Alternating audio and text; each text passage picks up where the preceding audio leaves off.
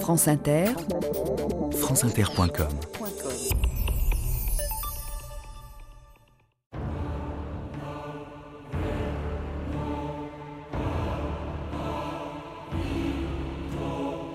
J'ai aimé, j'ai vécu, j'ai parcouru l'univers, mais jamais je n'ai atteint ce que je désirais. Élisabeth d'Autriche.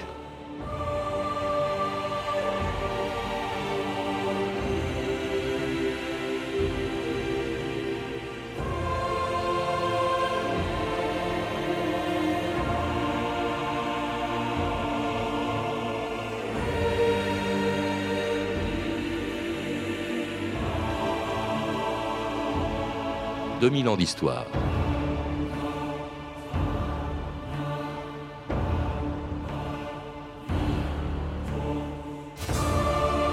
Il y a 110 ans, le 10 septembre 1898, un anarchiste italien de 26 ans, Luigi Lucchini, était assis sur un banc près des embarcadères du lac de Genève. Arrivé en Suisse quelques mois plus tôt, il rêvait de changer le monde par une action d'éclat. J'aimerais bien, disait-il, tuer un personnage important pour qu'on en parle dans les journaux.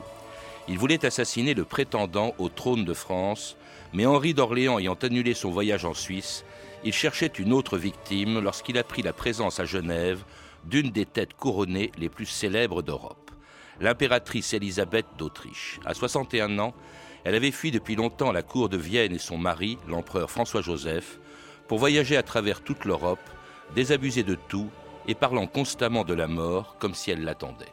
La mort rôde autour de moi depuis toujours. Je n'ai pas su aimer.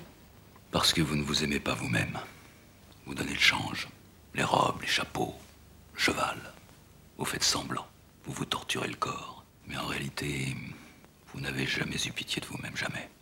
Ayez pitié de moi, j'ai soif. Alors je vous offre une glace à l'embarcadère. Je sais maintenant que vous les appréciez. Non, c'est impossible. Pourquoi? On m'y a reconnu cet après-midi. Elle là-bas, tu sais qui c'est?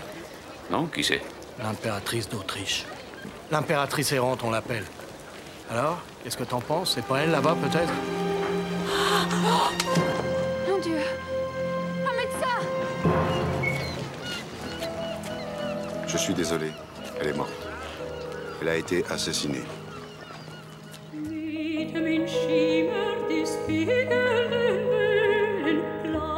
Philippe de Montjouvent, bonjour.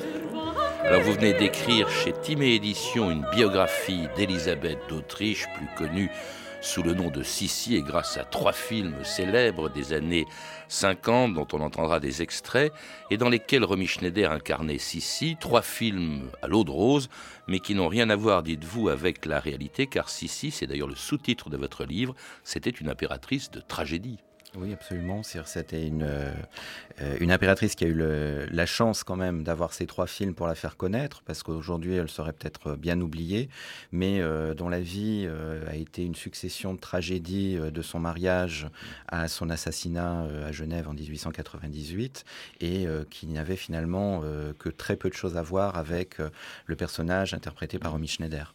Alors une impératrice de tragédie, mais dont l'enfance a été heureuse, dites-vous, hein, quand elle était encore princesse en Bavière. Oui, euh, une enfance extrêmement heureuse. C'est-à-dire avec, euh, c'est assez exceptionnel dans le milieu des familles royales à l'époque où les enfants sont pas élevés par leurs parents mais par euh, des, domestiques, des, des nurses.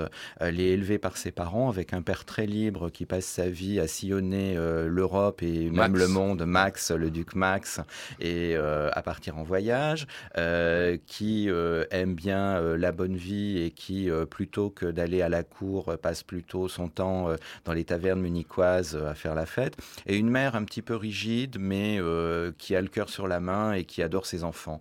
Donc une éducation très très libre l'hiver à Munich, dans le, palais du duc Max, et puis l'été, euh, ça c'est ce qu'on connaît plus par les films de Sissi, bien que ce ne soit pas tourné à Possenhofen, c'est-à-dire dans ce très joli château de Possenhofen, qui est au bord du lac de Starnberg, au milieu des, des bois, des prés. Euh, où elle est là avec euh, tous ses frères et sœurs. Une mère très ambitieuse, d'ailleurs, vous le rappelez, et qui ne rêve que d'une chose, c'est que ses filles épousent des têtes couronnées. Et d'ailleurs, ce n'est pas Sissi, mais c'est Hélène, la sœur aînée, euh, qu'elle veut mariée l'empereur d'Autriche, François-Joseph. Absolument. Disons qu'il y a un drame dans la, dans la vie de Ludovica, donc la mère, c'est que euh, elle est fille de roi et toutes ses sœurs sont devenues soit impératrices, soit reines. C'est la seule à ne pas avoir, euh, à ne pas être montée sur un trône.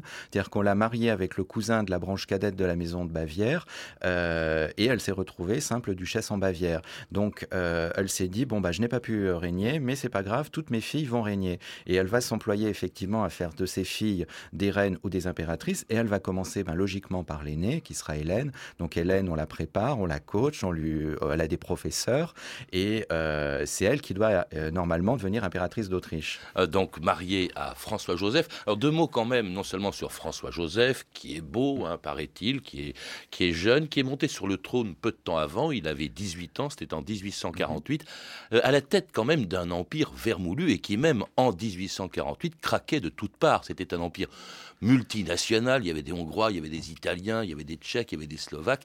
Et tout cela était euh, vraiment menacé par la révolution de 1848, ce qu'on appelait le printemps des peuples. Absolument. C'est-à-dire que ça commence en 1848. Alors il faut savoir que l'Autriche, depuis des années, est gouvernée par Ferdinand Ier, qui est bien gentil, mais euh, bon, qui est un simple d'esprit, ce n'est pas méchant de le dire, euh, qui passait ses journées à la fenêtre à compter les fiacres pour vous dire à quoi il s'occupait. Et donc en 1848, une révolution éclate en France, se propage à toute l'Europe, dont l'Autriche, dont les les, États autrichiens, parce que ça va pas simplement être Vienne. Et à ce moment-là, euh, pour sauver l'Empire austro-hongrois, euh, Ferdinand Ier abdique euh, et François-Joseph, qui a 18 ans, comme vous l'avez dit, monte sur le trône. Alors là, il y a un geste de sacrifice qui est assez beau. C'est-à-dire, en fait, normalement, c'est son père qui aurait dû monter sur le trône et la mère de François-Joseph, donc Sophie, qui est la, fameuse Sophie qu'on connaît par le, le cinéma, qui n'avait pas grand-chose à voir non plus avec celle du cinéma, va pousser le mari a abdiqué lui aussi pour que le fils monte sur le trône. Donc c'est ce jeune empereur qui monte sur le trône, qui représente beaucoup d'espoir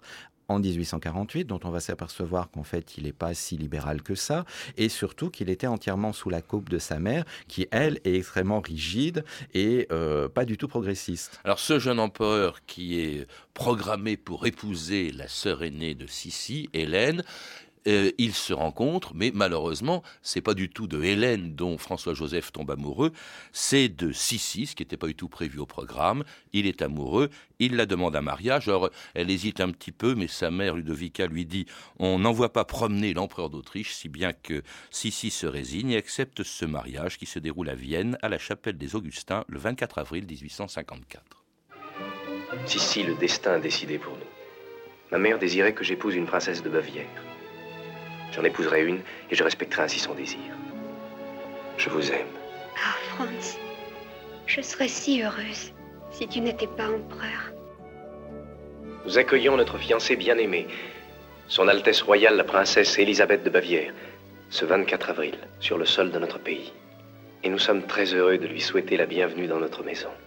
Puisse l'Autriche devenir pour elle une seconde patrie et un second foyer. Et puissiez-vous, chère Élisabeth, dans votre nouvelle patrie, ne jamais connaître que les heures paisibles. Je m'efforcerai en ce qui me concerne qu'il en soit ainsi. Que Dieu veuille bien m'exaucer. Vive les jeunes mariés Vive leur majesté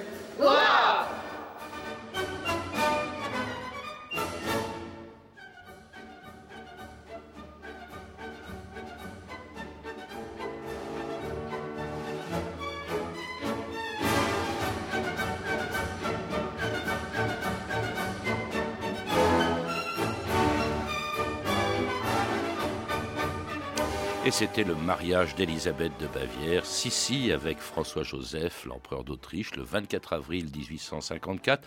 Alors on est encore dans le conte de fées, Philippe de Montjouvent. D'ailleurs, l'extrait de film qu'on a entendu, c'était précisément un des Sissi de Ernst Marischka avec Romy Schneider dans, le rôle titre.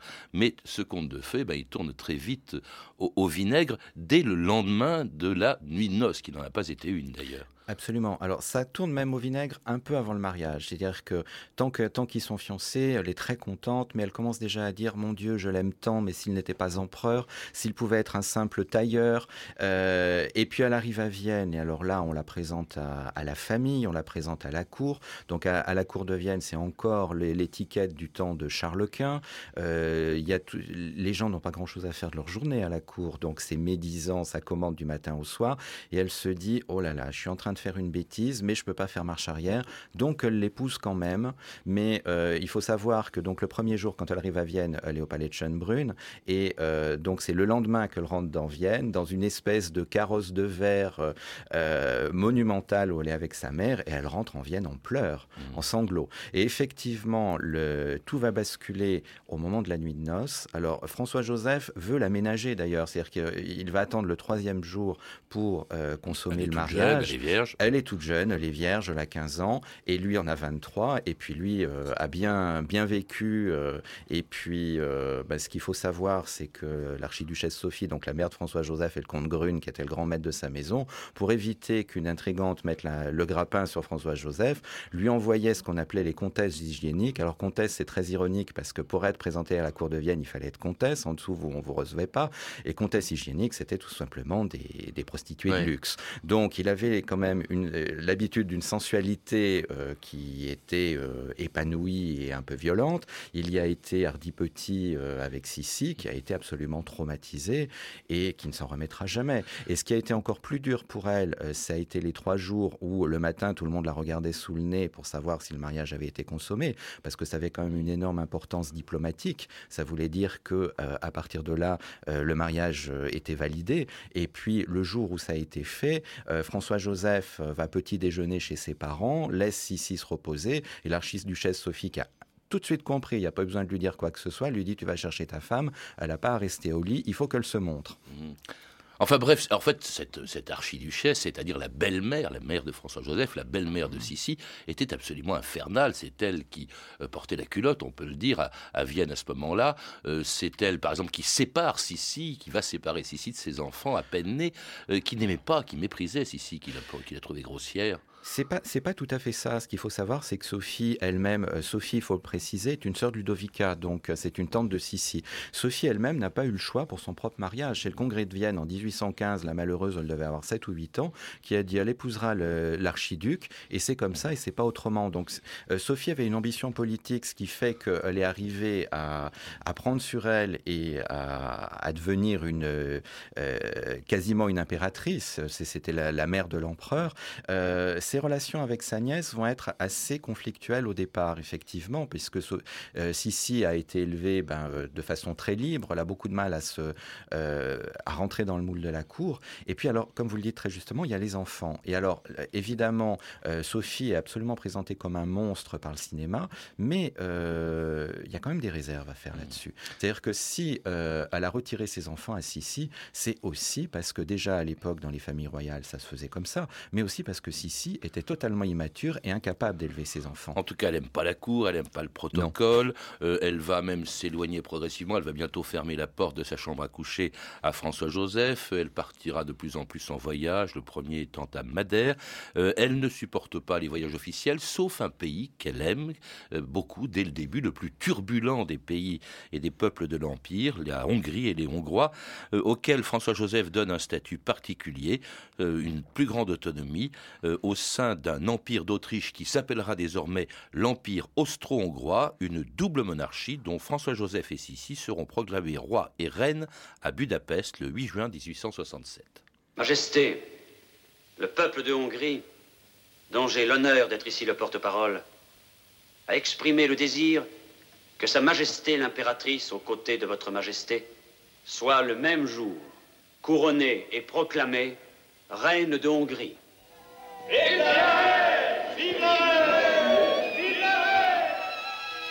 Reine de Hongrie, je jure devant Dieu d'aimer et de servir la Hongrie de toutes mes forces.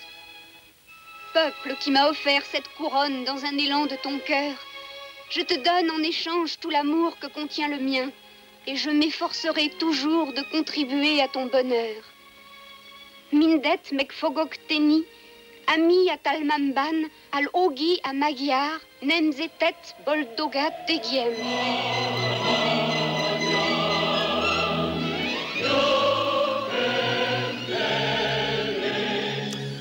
Et oui, Sissi avait appris le hongrois euh, le jour où elle était devenue non seulement impératrice d'Autriche, ce qu'elle était déjà, mais également reine de Hongrie, comme son mari François-Joseph était roi. Alors ça, c'est un nouveau statut, c'est une date très importante dans l'histoire de la Hongrie, dans l'histoire de l'Empire, parce que la Hongrie devient une double monarchie. Il n'y a plus d'empire d'Autriche, il y a un empire austro-hongrois. Et on dit d'ailleurs que dans ce statut particulier de la Hongrie, ou des Hongrois, eh bien, Sissi a joué un grand rôle, parce qu'elle aimait la Hongrie, Philippe de Montjouvent. Alors Sissi, effectivement, était passionnée par la Hongrie, euh, ça on peut pas lui enlever. Elle parlait hongrois couramment. Elle s'était débrouillée pour avoir autour d'elle que des Hongroises comme dame d'honneur. Euh, son entourage était extrêmement hongrois. Elle avait des liens privilégiés avec euh, Gouya Andrassy, le, comte Andrassy.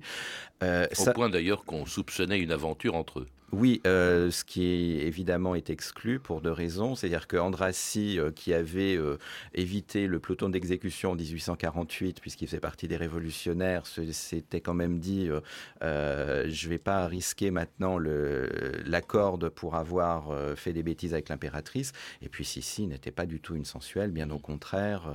donc il s'est rien passé entre eux. Lui, l'a beaucoup utilisé. C'est-à-dire qu'il avait compris la passion de l'impératrice pour la Hongrie. Donc il, il, a il s'en est servi pour approcher l'empereur. Cela dit, euh, Sissi a peut-être contribué pour une petite partie, mais il ne faut pas oublier qu'on est l'année après Sadova, que euh, au sud, une défaite donc autrichienne face à l'Allemagne, oui, cuisante, c'est cuisante défaite autrichienne, c'est-à-dire c'est la fin de la suprématie autrichienne, c'est le début du pan-germanisme. Donc au sud, François-Joseph perd ses, ses, principautés italiennes. Euh, au nord, il commence à perdre aussi les États allemands. Donc il y a un moment, il a bien été obligé vis-à-vis -vis de la Hongrie de leur donner euh, ce qu'ils demandaient avant qu'ils ne le prennent eux-mêmes, parce qu'autrement, il y aurait une nouvelle révolution en Hongrie. Donc, euh, d'où ce, double statut, c'est-à-dire il y a une monarchie autrichienne, une monarchie hongroise avec le même, euh, le même empereur. En tout cas, elle avait une passion pour la Hongrie, au point d'ailleurs qu'on lui offre un château près de Budapest, à Godolo. Elle va y passer plus de temps qu'à Vienne. Au fond, elle vit de plus en plus loin, enfin de, de plus en plus éloignée, et de son mari, et de la cour de Vienne, Philippe de Montjouvent. Absolument. C'est-à-dire qu'en fait, il y a eu deux compromis hongrois. Il y a eu le compromis hongrois politique, c'est-à-dire l'instauration de de l'empire, pardon, austro-hongrois. Et puis, il y a eu aussi le compromis matrimonial. C'est-à-dire qu'en 1867, euh, Sissi a dit à François-Joseph, écoute, maintenant, ça va bien. Je vais rester une partie de l'année en Hongrie. Le reste de l'année, euh, j'irai me promener euh, de droite et de gauche. Elle allait beaucoup en Bavière. Elle allait, euh, euh, elle, faisait énormément de voyages auprès de sa propre famille. Elle rencontrait euh, François Joseph assez fréquemment, mais en terrain neutre. Alors souvent, c'était à Miramar, près de Trieste. Ça pouvait être aussi à, la, à Badischal pour les vacances d'été. Et puis, ben, elle faisait le minimum syndical, c'est-à-dire elle allait à Vienne quelques semaines par an pour les grandes cérémonies. Et dès qu'elle pouvait en partir, elle en partait. Les enfants aînés restaient auprès de François Joseph, la petite dernière auprès d'Élisabeth.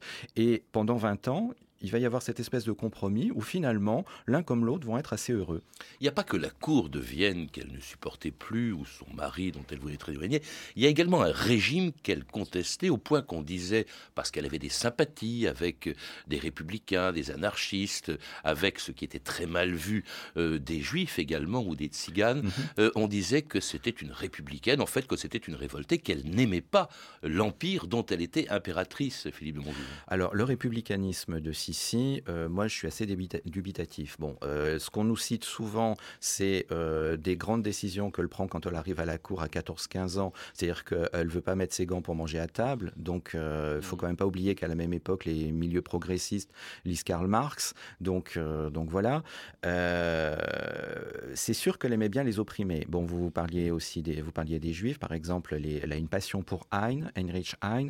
Elle va même financer une statue euh, donc c'est vrai qu'elle va prendre ses positions. Mais à côté de ça, c'est quelqu'un qui est multimilliardaire, qui euh, tous les ans fait passer sa fortune en Suisse euh, au cas où justement la République arrive en Autriche et elle se dit ça finira bien par arriver un jour. Et puis ce qui est quand même assez significatif sur Elisabeth, qui est quand même quelqu'un de très centré sur elle-même, quand vous regardez à l'époque toutes ses collègues impératrices, entre guillemets, Eugénie par exemple en France, passe son temps à faire des bonnes œuvres, à financer des orphelinats, à financer des logements sociaux, à inaugurer les chrysanthèmes. Si, si, on la trouve absolument pas dans ce genre de choses. C'est-à-dire qu'elle c'est plus entre guillemets une sale gamine quoi qui arrive à la cour qui a envie de choquer les gens. Choquer les gens c'est dire je suis républicaine mais elle, n'est pas profondément républicaine. En tout cas vivant de plus en plus seule attachant aussi de plus en plus d'importance vous le dites à son corps et à ses activités physiques on écoute un extrait de Sissi impératrice rebelle un téléfilm de Jean-Daniel Verreg avec Ariel Dombal et non plus Romy Schneider dans le rôle de Sissi. Je constate chaque jour la lente altération de ma beauté Trop d'escapades par tous les temps, trop de soleil ont marqué prématurément mon visage. La vie a laissé des courbes douloureuses. Ma bouche a de la lassitude. J'ai abîmé mes yeux de trop de larmes. Mon corps se venge de la persévérance que je mets aux exercices physiques. Et puis, il y a les cheveux blancs qu'on cherche à me cacher. Ma chevelure est devenue comme un corps étranger sur ma tête. Vous devriez faire publier ce que vous écrivez un jour. Dans 50 ans peut-être. Et le profit des ventes, si ventes il y a, ira aux victimes de la monarchie et aux condamnés politiques. C'est ce que vous avez toujours souhaité. Je n'ai jamais changé d'avis. C'est écrit dans mon testament. Scellé par votre cachet rouge, avec cet oiseau dessus toujours. Cette mouette. Oh, je sais ce que vous allez dire. La mouette a encore pris un kilo. ce n'est pas moi qui le dis, c'est la balance. La mouette, c'était le surnom qu'elle se donnait, Philippe de Montjouvent. C'est le surnom qu'elle se donnait euh, en privé avec son cousin Louis II de Bavière, qui lui était l'aigle. Alors ils ont une espèce de correspondance euh, euh, assez mystique entre eux, où elle lui écrit moi la, mouette, lui lui répond moi l'aigle. Enfin c'est c'est Elisabeth et Louis II qui sont quand même deux grands écorchés vifs. Il y a quelque chose de très important qu'on a entendu dans cet extrait, c'est l'importance elle-même justement qu'elle a donné à ce qu'elle accordait à son corps. Elle se elle se regardait tout le temps, elle se pesait tout le temps. Vous dites même qu'elle était anorexique. Oui, c'est là en fait l'impératrice de tragédie, c'est-à-dire que c'est pas simplement une coquette qui a envie d'être à la dernière mode, c'est qu'à la suite de la fameuse nuit de noces dont on parlait tout à l'heure, elle a développé une anorexie, qu'à partir de cette anorexie, elle va développer tout un tas d'autres troubles, dont des troubles sexuels, et que toute sa vie, elle va essayer de redevenir entre guillemets Elisabeth, c'est-à-dire la jeune fille de 16 ans que l'était avant son mariage. Donc elle va, elle va s'imposer mais des choses absolument terrifiantes. Alors notre époque a rien inventé, hein, c'est-à-dire qu'elle a fait tous les régimes. Alors elle a fait le régime où on mange que du, de la viande, le régime où on mange que des fruits, le régime ceci, le régime ça. Elle les a tous fait. Euh, ce qui fait qu'en moyenne, elle pesait 46 kilos. Dans ces 46 kilos, il y avait quand même 3 kilos de cheveux. Donc vous imaginez dans ah l'état... Oui, parce qu'elle avait une chevelure elle énorme qu'elle passait, qu'elle mettait 3 heures à faire coiffer. Elle passait sa matinée à se, à se faire coiffer. Donc pendant qu'on la coiffait, elle prenait des leçons, elle lisait, enfin elle faisait tout un tas de choses. Et euh, ce qui est d'ailleurs intéressant, c'est de se dire que Freud, quelques années plus tard, va euh, déterminer les cheveux comme un caractère fétichiste secondaire dans ces, mmh. trois, essais sur la ces trois essais sur la sexualité. Mais euh, voilà, donc en fait, c'est quelqu'un qui euh, n'est pas belle en plus, objectivement, euh, par rapport à tout ce qu'on a toujours dit. Non, mais par rapport aux critères de l'époque. C'est-à-dire, quand vous regardez les grands peintres ou même les débuts de la photographie, les jolies femmes à l'époque sont rondes, voire très rondes, mmh. alors qu'elle, les pas minces, les maigres. Mmh. Et, et c'est vraiment ce, ce traumatisme qui, elle veut rester, si, si, elle ne veut pas devenir Elisabeth. Et imposant, donc vous dites, des, contraintes terribles, faisant également énormément d'activités sportives, hein, la marche, l'équitation, l'escrime en permanence. Elle se tue à ça, elle se mm. tue. C'est-à-dire, elle fait des heures et des heures d'éducation l'équitation pardon, tous les jours. À un moment, elle va arrêter l'équitation pour faire de la marche à pied, mais elle va faire jusqu'à 10 km par jour au, pas de gymnastique, ce qui fait que les malheureuses dames d'honneur peuvent plus la suivre. Euh, et puis surtout, des conséquences sur sa santé, des sciatiques. De, euh, elle passe son temps chez les médecins. Et dans toutes les résidences ou dans toutes les villes d'Europe où elle passe. Après Godolo, Madère, Corfou, fuir Vienne, c'est ça qui compte. J'aime tellement cette nature. Quand mon fils vient me rendre visite, il m'accompagne et nous parlons. Les heures passées ensemble sont si présentes pour moi. Jamais elles ne s'effaceront. Ici, je ne suis pas en représentation comme à Vienne, où mon portrait était partout. Maintenant, je refuse de me laisser photographier. Ah, tu sais, cette société m'effraie. Je ne comprends plus ce monde, Rodolphe. Mais je compte sur toi pour le changer, hein Promets-moi. Une impératrice anarchiste, voilà ce que vous êtes. je crois que je suis heureuse ici.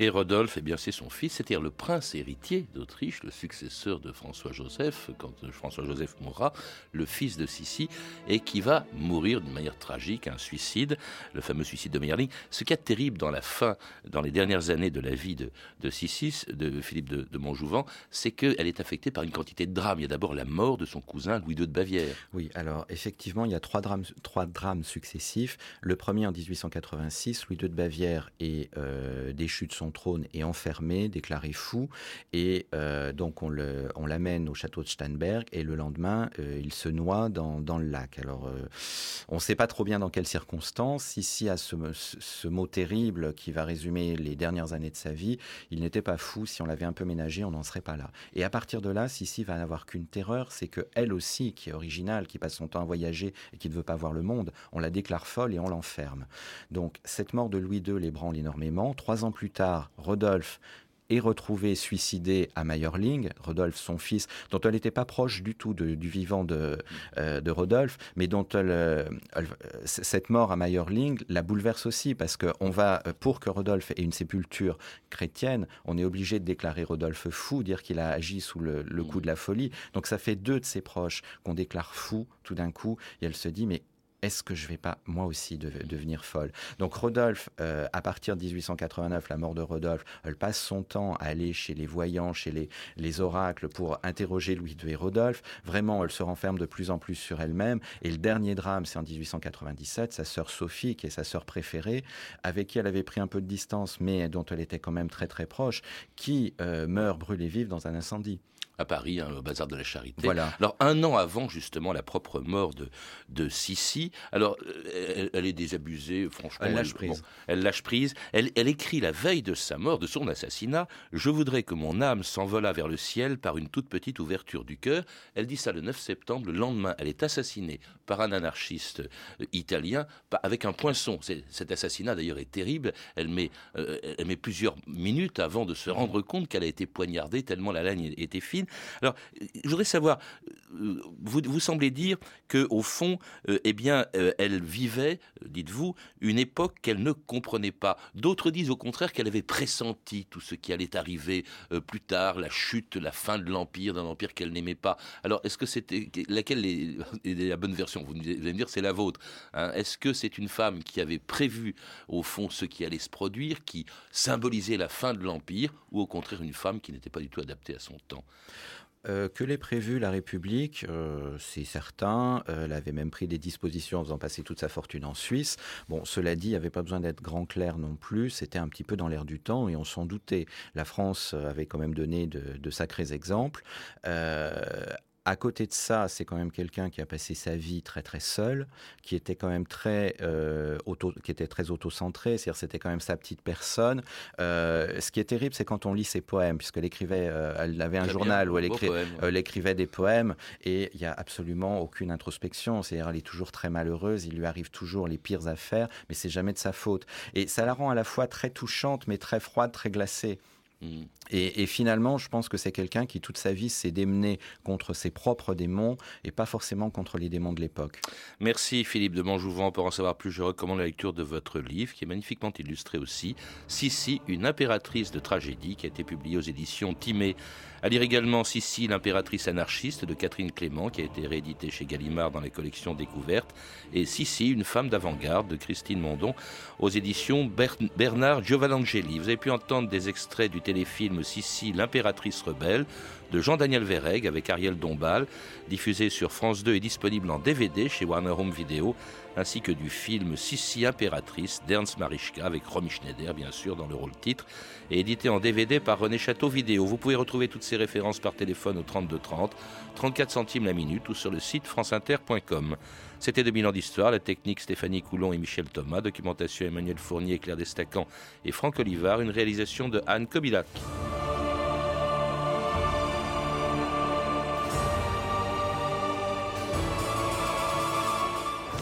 Demain, dans 2000 ans d'histoire, à l'occasion de son 60e anniversaire, le plan Marshall.